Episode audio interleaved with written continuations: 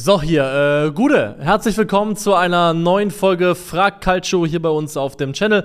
Mein Name ist Niklas Levinson und ich bitte euch darum, diesen Kanal zu abonnieren, falls ihr das noch nicht getan habt. Ich bin der äh, eine Bruder aus der Gerhards Familie von der zweiten Staffel von äh, Fargo ja, kleine semi-nischige Referenz hier zum Start. Äh, über meine äh, Einschränkungen, meine Verletzung ist alles gesagt. Nicht alles gesagt ist über die Fragen, die ihr gestellt habt. Es sind einige, wie ich äh, fand, sehr, sehr spannende, sehr, sehr gute Fragen dabei, denen ich mich jetzt widmen werde. Und die erste kommt von Flow Executor 2735. Äh, Executor heißt ja sowas wie äh, Hinrichter, aka der Henker. Und Henker haben eine ganz, ganz spannende Rolle im Mittelalter gespielt. Äh, man hat Henker, andere Henker nicht berührt. Es hat Unglück gebracht und Henker haben unter Henkern geheiratet. Das heißt, es gab so richtige Henkers-Dynastien, die untereinander ihr Ding gemacht haben und Henker hatten in der Regel auch Häuser, die isoliert und abseits vom Rest der ja, Bevölkerung, wo auch immer gewohnt haben. Also sehr, sehr spannende Leute sind das gewesen, die sogenannten Henker. Ähm, Floor Executor 2735, es gibt Gerüchte, dass Union an äh, Bonucci dran ist, also Leonardo Bonucci. Äh, wäre das ein guter Transfer? Wie seht ihr den, wie seht ihr den Union-Kader in Bezug Bezug auf die äh, Champions League. Ich werde mich bei dieser Frage hauptsächlich auf ähm, die Frage konzentrieren, was wäre Leonardi Bon Leonardi, Leonardo Bonucci für einen Transfer für Union Berlin? Ich glaube tatsächlich ein sehr, sehr cooler, sehr, sehr charmanter Transfer.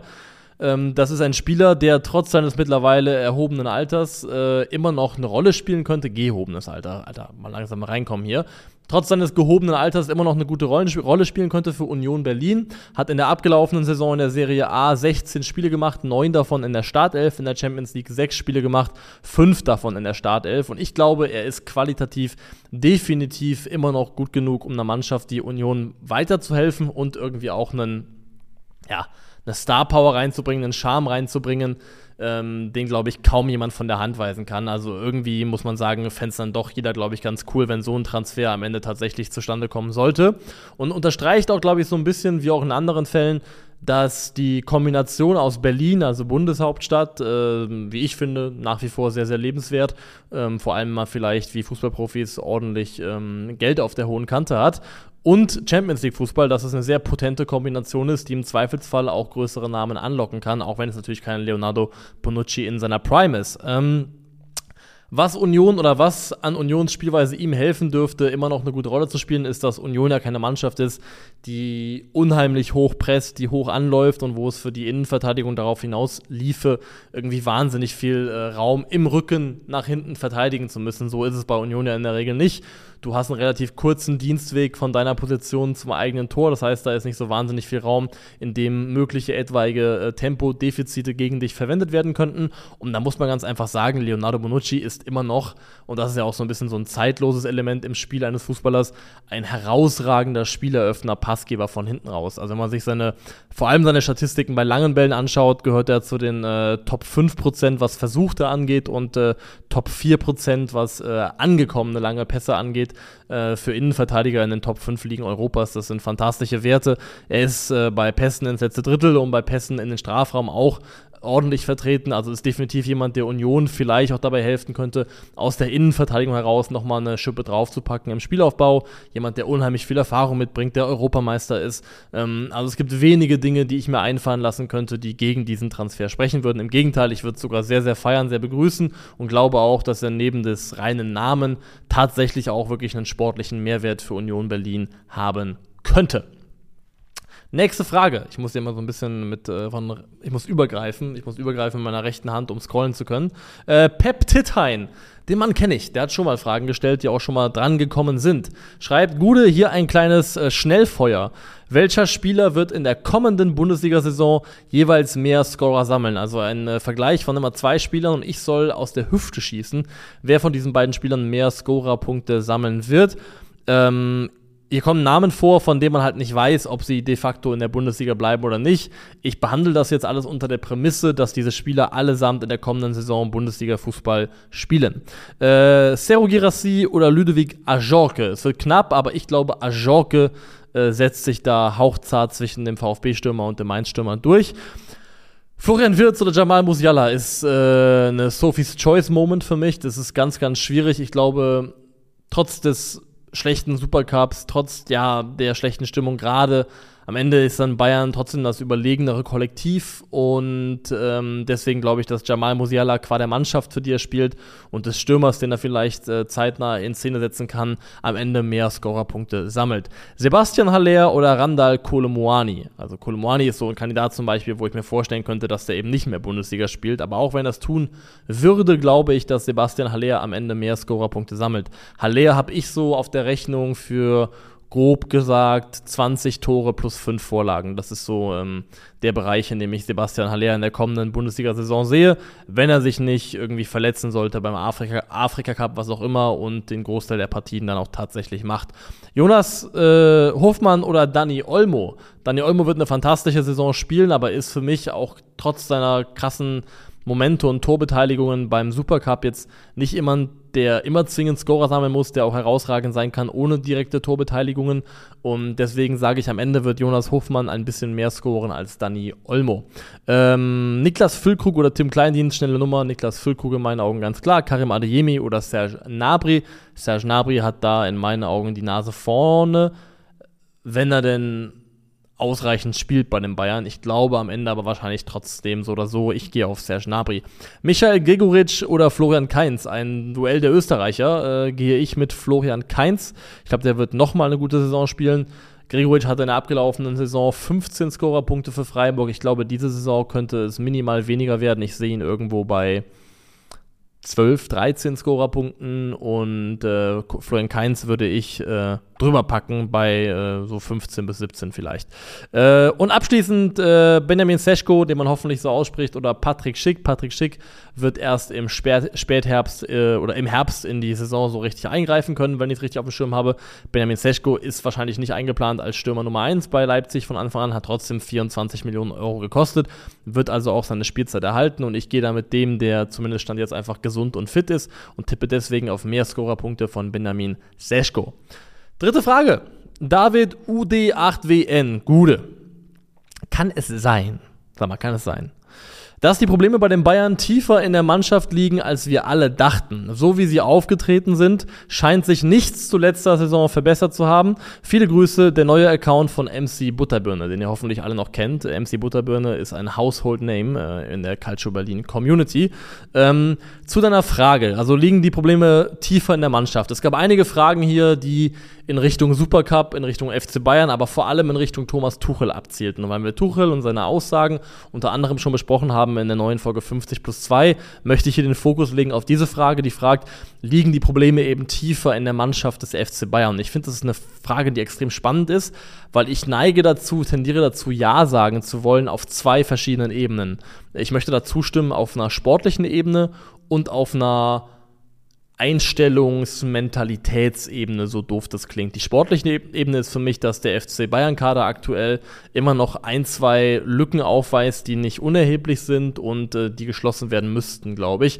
Das ist äh, einmal der Sechser, der Sechser, der sowohl also er muss ein Profil haben, wo man sagt, der kann den Sechserraum defensiv halten und besetzen und verteidigen, aber ist spielerisch nicht so limitiert, dass es im Endeffekt trotzdem darauf hinausläuft, dass der ganze Aufbau und die Verantwortung für den gesamten Aufbau ähm, aus dem Mittelfeld heraus zumindest bei Josua Kimmich liegt. Ähm, also jemanden, der da Kimmich sowohl defensiv als auch im Spielaufbau entlasten kann und so ein bisschen die Abhängigkeitsverhältnisse abschwächt, was diese Position angeht.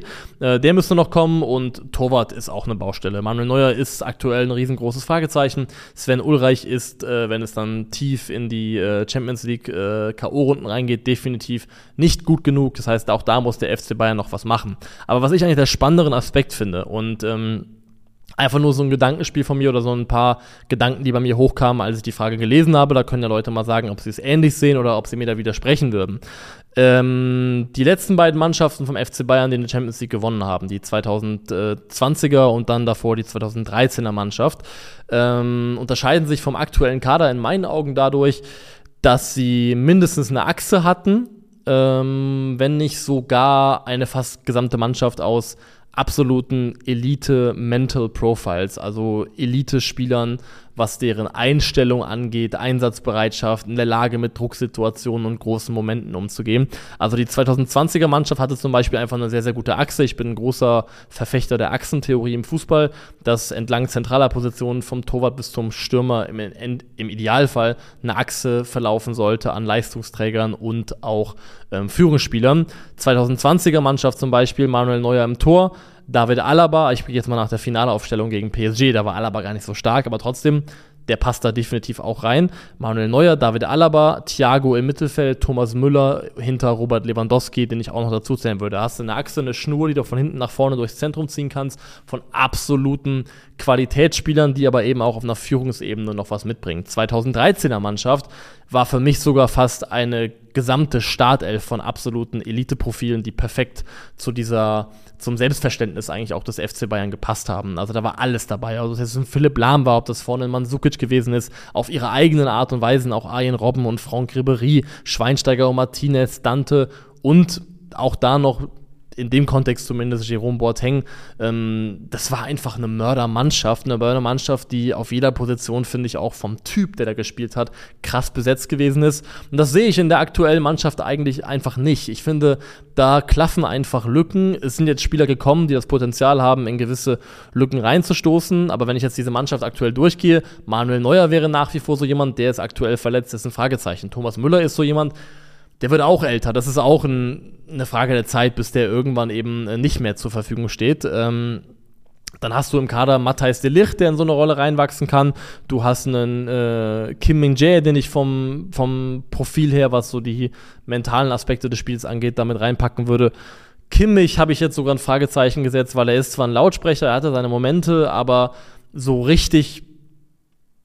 Ah, doch, Kimmich zähle ich trotzdem dazu. Man muss immer aufpassen, dass man ähm, Kimmich nicht so sehr in Sippenhaft nimmt für ähm, größere Baustellen im Gesamtkomplex einer Mannschaft. Das heißt nicht, dass man Kimmich von allem freisprechen muss. Der hat auch Fehler gemacht und definitiv auch äh, Probleme und Schwankungen in seinen Leistungen gehabt. Aber ich glaube trotzdem, dass wenn man gewisse Dinge um ihn herum beheben würde, automatisch Josua Kimmich auch wieder deutlich besser dastehen würde und man auch wieder sehen würde, warum man eben sagt, das ist einer der besten deutschen Fußballspieler, die wir aktuell haben. Und dann eben noch Harry Kane natürlich, der auch jemand ist, der für mich da reingehört in die Kategorie und da reinwachsen kann. Das heißt, es gibt da Potenzial für so eine Achse, aber ich sehe sie aktuell eben nicht. Und das ist gar kein Dick an zum Beispiel Coman, Musiala, Sané, Serge Gnabry, aber ich sehe das in denen allen nicht. Das ist auch nicht schlimm, eine Mannschaft braucht nicht elf von denen. Es geht absolut äh, ohne elf von denen, man braucht ein paar von denen.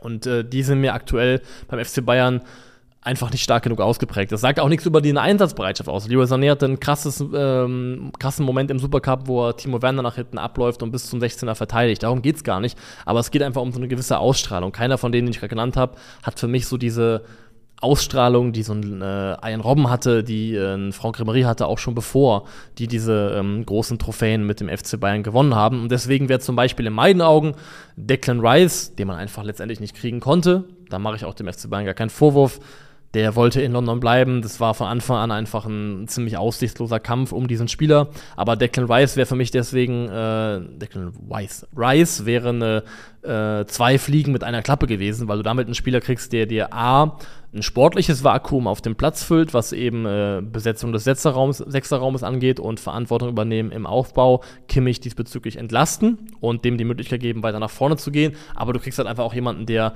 in den letzten Jahren einfach schon Kapitän von West Ham gewesen ist, selber Führungsspieler ist und da auch auf der Ebene irgendwie noch einen Elite-Aspekt mit in deine Mannschaft reinbringt. Ähm, aber ja, ich würde sagen, das ist das, was für mich den aktuellen FC Bayern ähm, von den letzten beiden erfolgreichsten Mannschaften, die dieser Verein hatte, unterscheidet. Und äh, es sind Leute da in der Mannschaft, die sich potenziell dahin entwickeln können. Ich habe ein paar von denen genannt, aber aktuell ist das eine Mannschaft, die mir von ihrer Persönlichkeitsachse, so würde ich es mal formulieren, einfach nicht stark genug ist. Ähm, JK11860.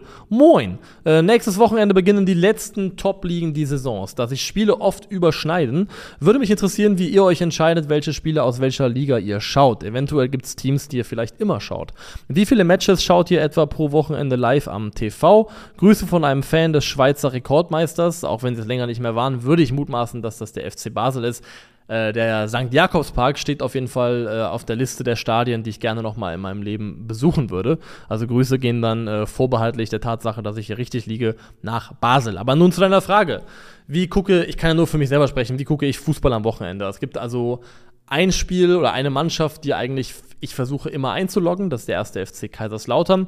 Wenn Lautern spielt, versuche ich mir das auch immer live anzuschauen, aber kann da auch einschränken. Ich bin an einem Punkt in meinem sogenannten Leben, ähm, wo ich auch bereit bin, mal situativ Spiele vom FCK zu opfern für in irgendeiner Form soziale Aktivitäten mit Freunden, mit Freunden. Denn das ist so ein Ding, also das muss jeder für sich selber entscheiden, aber ich bin irgendwann an dem Punkt angekommen in meinem Leben, wo ich sage, okay, ähm, Im Zweifelsfall hat dann soziales Zusammenkommen mit, mit Freunden, mit wem auch immer, äh, hat dann Priorität über Fußballspielen. Nicht immer, aber das kann durchaus mal der Fall sein. Und das war bei mir früher auch nicht so. Ich habe früher teilweise echt einfach Sachen abgesagt, weil ich gesagt habe, nö, ich möchte heute das äh, Eröffnungsspiel der Ligue anschauen oder so ein Kram. Ähm, und das mache ich einfach nicht mehr.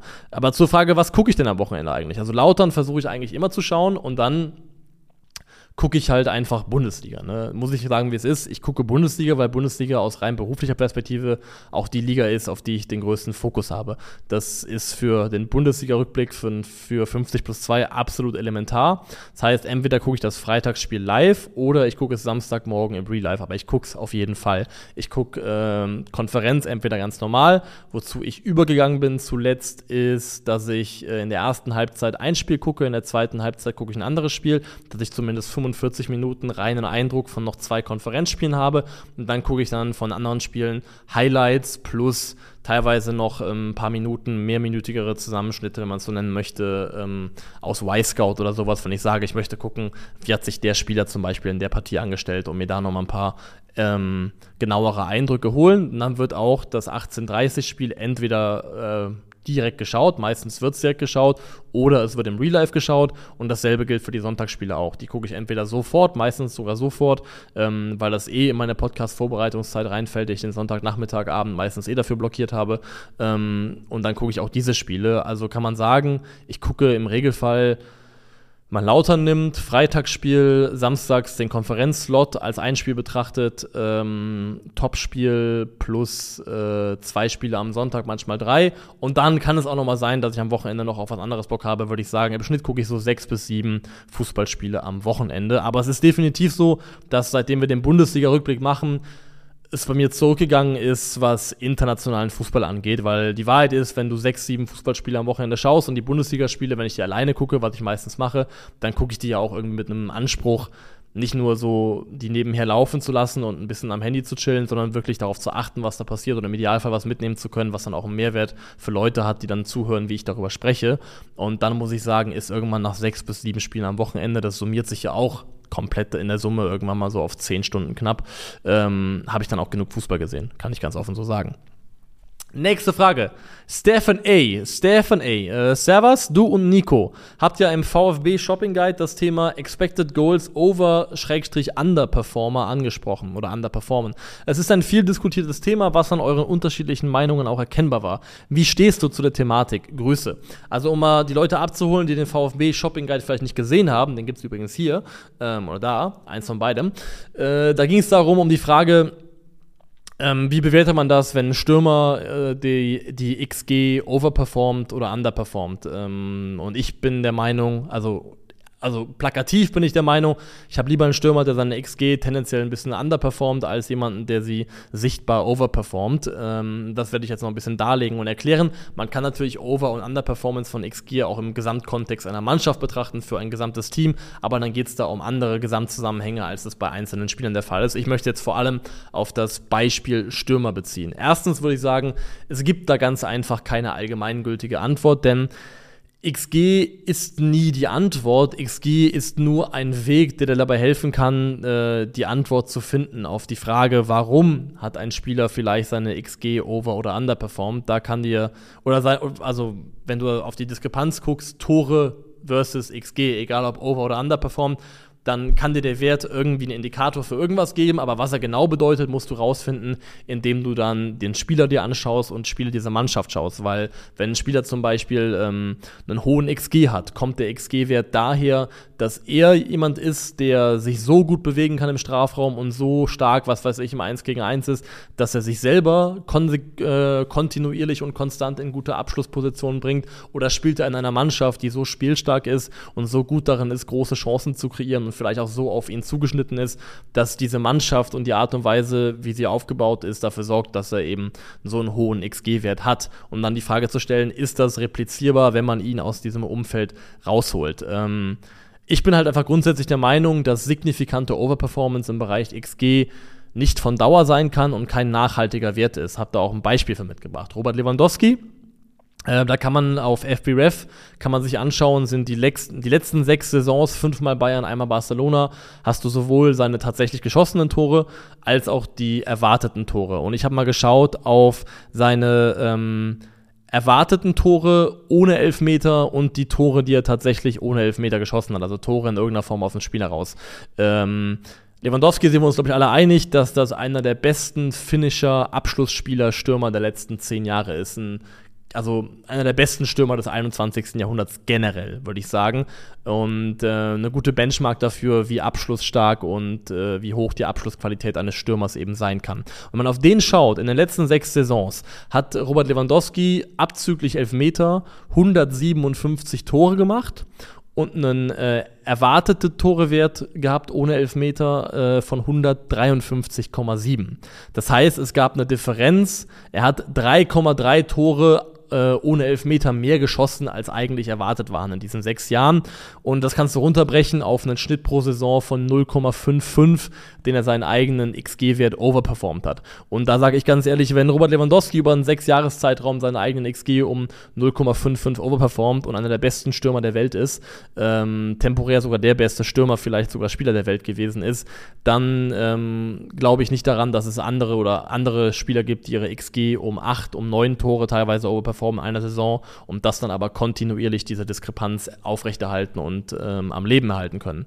Und ähm, da gibt es auch ein Beispiel für, für einen Spieler, der eben krasse Overperformance hatte, wo sich das im Laufe der Saison aber schon alles wieder eingenordet hat. Wir denken zum Beispiel mal zurück an den starken Run, den Geraldo Becker hatte zum Start der letzten Saison, hatte in den ersten sieben Spielen, dann kam die Länderspielpause, sechs Tore gemacht.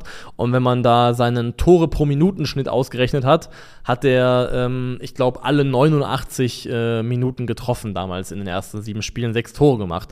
Und wenn man von dort ausgehend hochgerechnet hätte von seinen Toren, die er in den ersten sieben Spielen gemacht hat, hätte Geraldo Becker am Ende 29 Saisontore haben müssen. Also hätte noch 23 Tore machen müssen in den verbleibenden 27 Spielen, in denen er übrigens auch in allen zum Einsatz gekommen ist. Hat er aber de facto nicht gemacht. Wenn man dann aber gerechnet hat, dasselbe, nur nicht eben sein äh, Torewert pro Minute oder wie viele Minuten er gebraucht hat pro Tor, sondern das gemünzt hat auf seine XG, die irgendwie bei 1,44 lagen, dann bist du rausgekommen dabei, dass er in den verbleibenden 27 Spielen ausgehend von seinem XG-Wert in der Prognose noch 5,5 Tore hätte machen müssen. Wie viel hat er gemacht? 11. Wenn du die 6 nimmst plus 5,5 hast du 11,5. Was es aber auf jeden Fall zeigt ist, der Expected Goals Wert ist eine deutlich zuverlässigere Bank gewesen, um eine Prognose darüber zu machen, wie Geraldo Becker über den Verlauf einer Saison hinweg in Sachen Tore schießen performen wird, als die Tore, die er tatsächlich an den ersten sieben Spieltagen gemacht hat. Also da ist es deutlich besser, sich auf den Wert zu verlassen, weil er am Ende in dem Fall ein deutlich realistischeres Bild gezeichnet hat. Und deswegen ist meine persönliche Meinung, wenn ich zwei Stürmer habe und beide machen 15 Tore und der eine hat aber 17,5 XG und der andere hat 12,5 XG, dann würde ich immer den nehmen mit 17,5 XG. Also wenn man in einem hypothetischen Szenario so tun würde, als hätten die unter gleichen Bedingungen gleich performt, also beide 15 Tore, aber einer 17,5 XG, der andere 12,5, nehme ich immer den mit 17,5, weil ausgehend von seinem erwarteten Torewert ist die Wahrscheinlichkeit, dass der Stürmer die 15 Tore replizieren, vielleicht sogar überbieten kann, höher als die bei den 12,5 äh, Tore Stürmer. Ähm, und das ist meine Meinung dazu, deswegen sehe ich lieber tendenziell einen Spieler, der vielleicht seinen XG in einem Jahr underperformed um 5, 6 Tore. Hat zum Beispiel Lewandowski auch gehabt. Lewandowski hatte eine Bayern-Saison, in der er, glaube ich, ähm, erwartet hatte, dass er, glaube ich, 30 äh, Tore äh, macht, also 30 Expected Goals, hat aber nur 22 Tore gemacht und hat dann eben aber später noch kontinuierlich über diesen 30 Toren gebombt und hat unter anderem auch mal 41 Tore gemacht, wo er krass überperformt hat. Ähm, deswegen ist mir ein Stürmer, der äh, zumindest temporär underperformt, deutlich mehr geheuer, was Langzeitprognosen angeht für Tore und Verlässlichkeit, als jemand, der in einer Saison überperformt. Ich meine auch zum Beispiel, als David Nunez mal Thema war und Thema war auch zum, beim FC Bayern, hat ähm, Taisto FCB, sehr guter User auf Twitter, sich auch darauf bezogen, auf die krasse Diskrepanz, die David Nunez hatte in der Saison, in seiner Breakout-Season bei Benfica zwischen seinen tatsächlichen Toren 26 und erwartete, erwartete Tore müssten so 18 gewesen sein. Ähm, und das hat man eben auch dann bei Liverpool gesehen, dass er diesen Wert, auch weil die Liga natürlich nochmal schwieriger geworden ist, so nicht replizieren konnte. Also war jetzt alles ein bisschen viel, aber das sind so meine Gedanken zu dem Thema XG, Overperformance, Underperformance gemünzt auf einzelne Spieler.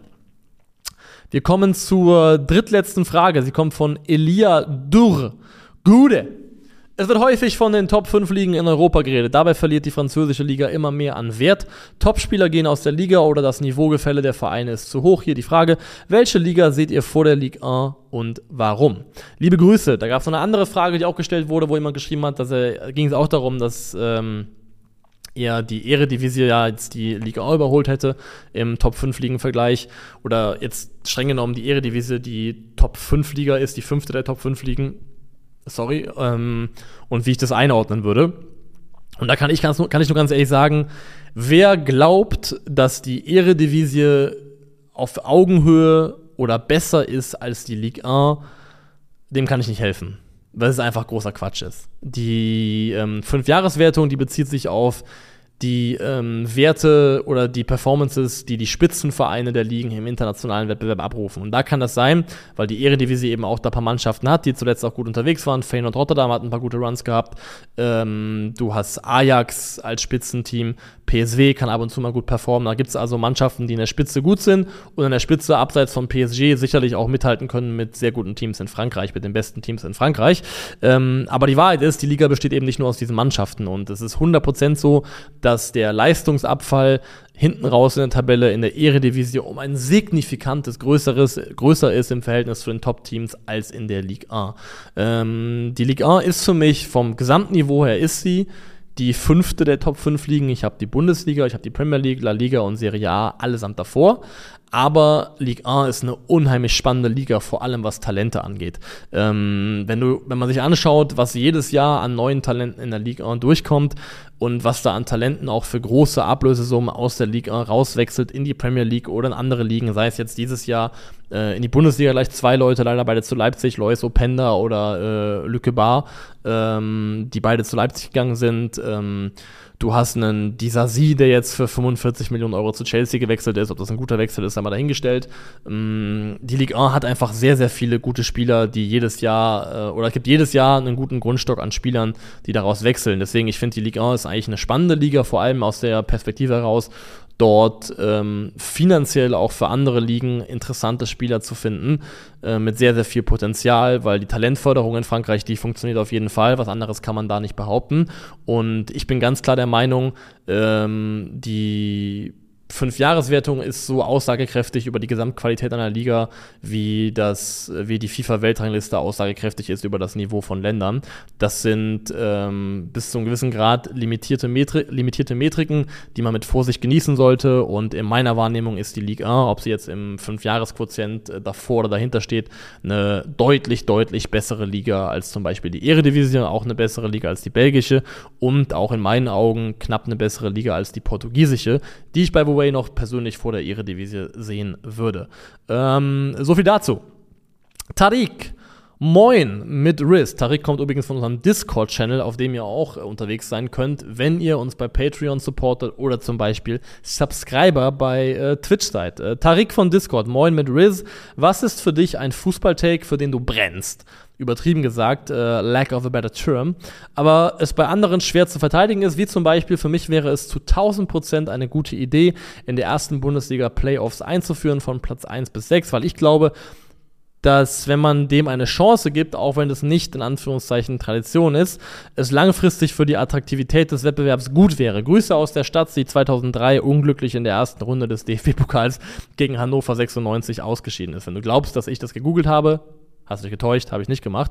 Äh, so groß war mein Interesse dann auch nicht. Ähm, zu deiner Frage, also erstmal zum Playoff-Ding. Ich verstehe, wo das herkommt. Das Ding ist, ich tue mich schwer damit, Playoffs einzuführen in einer Liga, die ähm, elf Jahre lang denselben Meister hatte. Ich finde, Playoffs kannst du gut einführen in einer Liga, in der die Meisterschaft zumindest halbwegs offen gewesen ist, dass mal diese oder jene Mannschaft gewonnen hat, dann kann man dafür argumentieren, dass man vielleicht trotzdem sagt, wir finden den Playoff-Gedanken spannend, um das Ganze richtig zuzuspitzen und vielleicht noch in einem richtigen Finalspiel um die Meisterschaft münden zu lassen. In Belgien war es ja total krass jetzt dieses Jahr mit äh, der Meisterschaft von Royal Antwerpen zum Beispiel und Tobi Alderweireld, der da zum Held geworden ist. Ähm, in der Bundesliga wird sich einfach nur anfühlen nach einem verzweifelten Hebel um dafür zu sorgen, dass vielleicht über ein Einzelspiel, über ein Playoff-Duell der FC Bayern München mal als Meister gestopft oder gestoppt werden könnte. Deswegen, ich verstehe deinen Gedanken und vielleicht wäre es den Versuch auch wert, aber ich würde mich dabei nicht so wohl fühlen, weil ich das Gefühl hätte, es käme nicht aus der richtigen Motivation heraus, diesen Playoff oder diesen Playoff-Modus einzuführen. Aber ähm, was ist ein Fußballtake, für den ich brenne, übertrieben gesagt? Ja, ist auch, also brennen ist gut, ähm, aber und, wo du auch schreibst, aber bei anderen schwer zu verteidigen. Es kommt auch an, wer diese anderen sind. Aber Mentalität, Einstellung, Willensstärke, Fähigkeit, ähm, in hohen Drucksituationen kon konzentriert zu bleiben und ruhig zu bleiben, abrufen zu können. Alles, was eben so unter diesem ähm, Dachbegriff äh, Mentalität fällt, ist ja, je nachdem, wen du fragst, so ein bisschen verpönt mittlerweile. Und ähm, es ist so ein, äh, ist nicht gerne gesehen in gewissen äh, Fußballfachkreisen, wenn man auf solche Dinge verweist, um vielleicht auch Dinge zu erklären, die in einem Fußballspiel zwischen zwei Mannschaften passieren. Ähm, aber ich bin der Meinung, es ist wichtig und richtig, dass man nicht alles nur darauf reduziert, wer hat es mehr gewollt, wer wollte mehr laufen. Aber Mentalität, Einstellung, Wille ist ein mittlerweile, würde ich fast sogar sagen, unterschätzter äh, Faktor im Spitzenfußball. Denn genauso wie es auf dem absoluten Elite-Level des Fußballs, nehmen wir zum Beispiel die Bundesliga in Deutschland, natürlich auch innerhalb der Bundesliga Unterschiede darin gibt, wie ausdauerstark ein Spieler ist, wie passsicher er ist, wie äh, passsicher er unter Druck ist, wie gut er im Kopfballspiel ist, gut er im Abschluss, Abschluss ist, wie es da Nuancen und Unterschiede gibt, gibt es die ja auch im Bereich Mentalität. Also wir hätten nicht so eine Bewunderung für Sportler wie Kobe Bryant und Michael Jordan, wenn wir uns nicht einig wären, dass die selbst nochmal eine Elite innerhalb der schon eigentlichen Elite gewesen sind, dass die sich auf eine Art und Weise neben ihren sportlichen Fähigkeiten abgehoben haben, äh, bedingt durch das, was sie vielleicht im Kopf und ihrer Haltung, Einstellung von anderen unterschieden hat. Und das ist definitiv ein Faktor, glaube ich, den sollte man nicht unterschätzen und nicht unterschlagen. Und leider ähm, wird das in meinen Augen zu oft mittlerweile getan. Es ist ein wichtiger Faktor und das ist einer oder ist ein Take, für den ich brenne, dass man auf, aufpassen sollte, nicht alles runterbrechen zu wollen auf irgendwelche ähm, mannschaftstaktischen Abläufe und Dinge und Zufälle, denn ich bin der Meinung, der Kopf spielt wie überall sonst im Leben auch gerade im Fußball und gerade da, wo die Luft besonders dünn ist, eine sehr, sehr große Rolle. So viel dazu. Einmal räuspern hier. Letzte Frage. Mr. Pet 1609. Bei Fußballmannschaften ist das Singen beim Vorstellen eine Tradition. Mit welchem Profifußballer äh, würdest du singen und welches Lied? Mit freundlichen Grüßen. Singen ähm, würde ich mit Slatan Ibrahimovic, ähm, der offiziell kein Profi mehr ist, weil er, glaube ich, so eine schöne tiefe Stimme hat. Was würde ich denn singen? Hm. Take my hand, take my whole life too, cause I can't help falling in love with you.